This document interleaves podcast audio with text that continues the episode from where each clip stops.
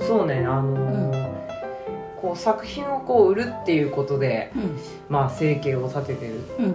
てことは知ってたんだけど、うんその百貨店で結構売り歩いてるっていうのを、うんここ数年聞いてちょっとびっくりして、うんなんかそれはどういう仕組みになってる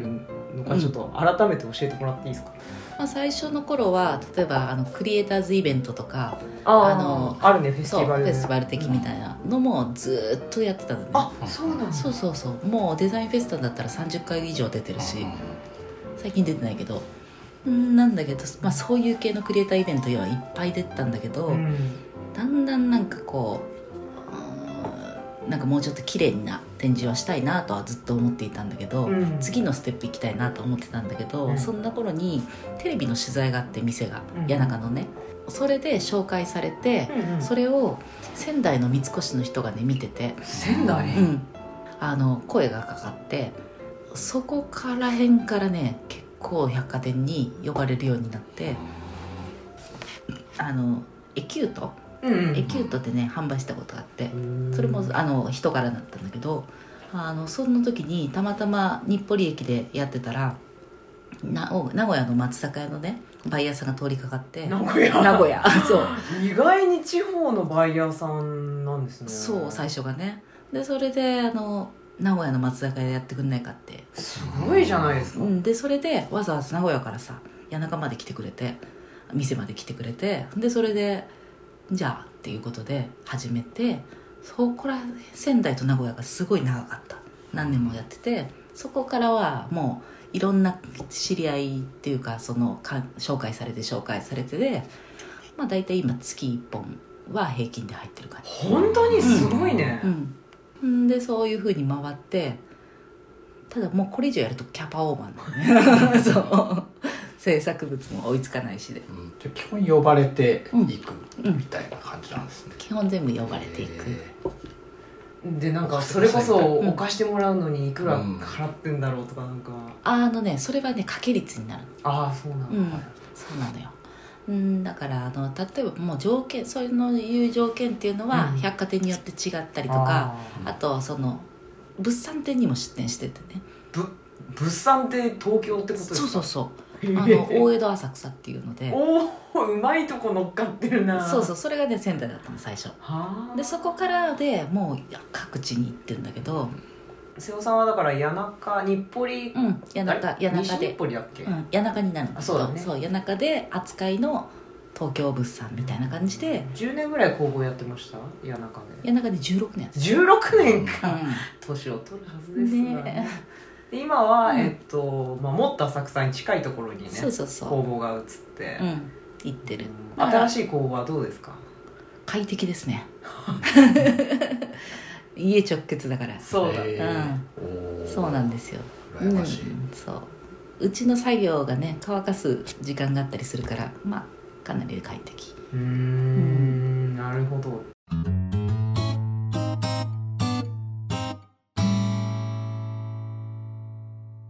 女性男性のこう、買っていかれる方の傾向とかってあるんですかここ最近は男性も多い、ん女うんまあ、女性もちろん多いんだけど百貨店だからだけど男性あの T 今回 T シャツ買っていただいたけど、男性に受けることが結構多いうんそれなんでだと思ってる自分ではあのデザインがユニセックスそうそうそうまあ女性向けの服だと女性向けの服のデザインをしてる時もあるからうんそっちはまあ男性は買わないんだけど、うん T シャツになるとね結構ユニセックスだからまあ確かにね、うん割と男性に受けるしあとやっぱりその店頭で絵描いてるとうん一番やっぱ興味を示すのは男性あそううなんんあのー男の人の方がどうやって作っててどうなってるかっていうのに興味を持つ人が多いあのー女の人だとね服とか何か買うもの買う時にあのーどう作られてるかとか素材とか結構どうでもいいんだね素材も素材もあんま気にしない人もいる中にはねまあ素材気にするかな自分の着心地とかああ、んそういう意味で気にするってことねそうそうう、ん、なんかどう作られてるとかはあーあんまり気にする人いなくて自分が着て似合うかどうかとか、うんうん、まあそれ大事なことだかまあらね、大事なことだね、うとかあと、うん、デザインで買うとかねうんその場合が多い、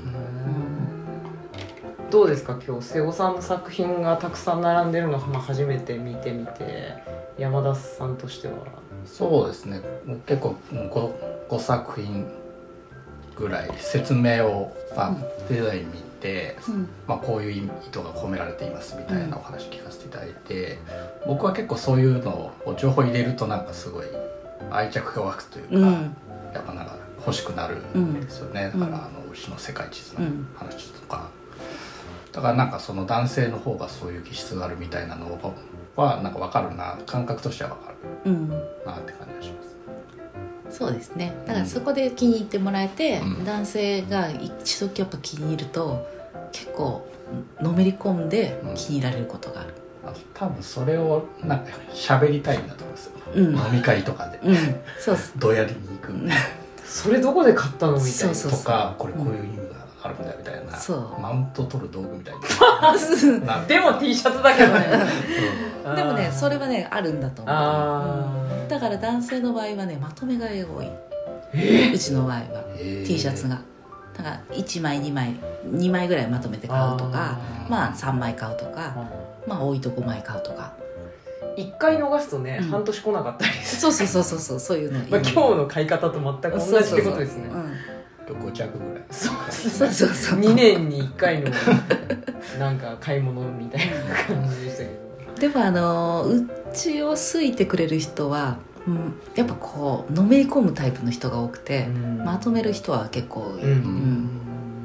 なんかそれはね、うん、店頭でもその人がいて売り場の人が言ってたけど、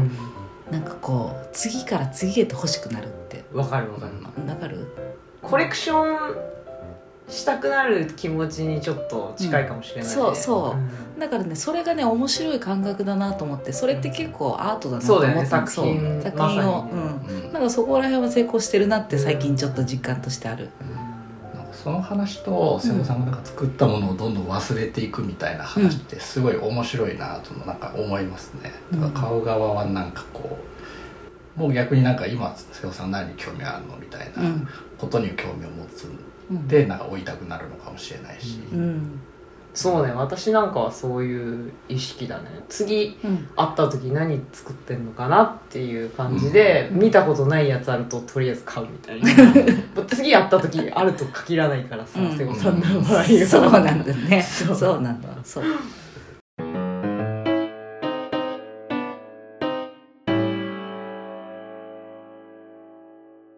あのその T シャツ